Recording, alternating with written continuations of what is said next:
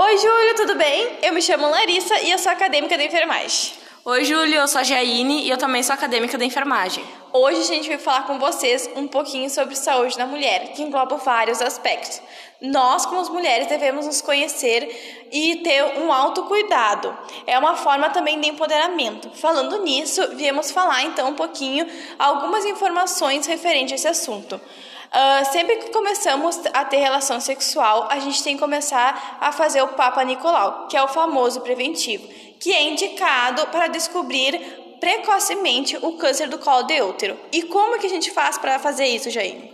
A gente procura o nosso SF do bairro que a gente mora e vai lá e pede para marcar uma consulta com a enfermeira, que daí ela vai conversar com a gente, saber um pouco mais de nós para fazer o preventivo.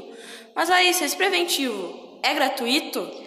É totalmente gratuito. É só ir lá, marcar, como qualquer coisa que a gente faz no SF, como a triagem, vacinação. Existem várias coisas dentro do SF que é totalmente gratuito e a gente é só ir lá e se informar sobre.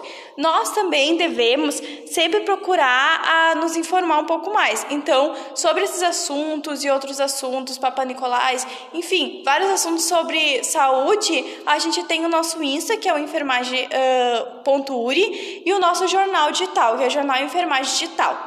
Mas voltando ao nosso assunto sobre saúde da mulher, a gente também tem que se atentar a fazer o exame preventivo do que é a mamografia. E quando que a gente começa a fazer esse exame, Jaine? A gente começa a fazer com 40 anos. A gente vai lá no centro materno e marca. É ligeirinho assim, só vai lá e marca quando a gente tem 40 anos. Mas se nós, meninas jovens, que não temos 40 anos ainda, sentir alguma dor no seio, sentir um carocinho, qualquer anormalidade, a gente tem que procurar o nosso CSF. Chegando no SF, a gente vai ficar falar com o estagiário que fica lá na frente, ele vai nos encaminhar para a enfermeira, a gente vai explicar tudo direitinho para ela e daí ela vai ver se ela consegue resolver ali no SF nosso problema. Se ela não conseguir resolver ali no SF, ela vai nos encaminhar lá para o centro materno, para uma ginecologista que vai nos pedir um ultrassom, como a gente é nova e ainda não tem idade para fazer a mamografia, a gente faz o ultrassom da mama. Daí, com esse ultrassom, a gente vai conseguir enxergar se tem algum carocinho, qualquer anormalidade que tiver na ceia, no seio, a gente vai descobrir nesse ultrassom e é tudo grátis.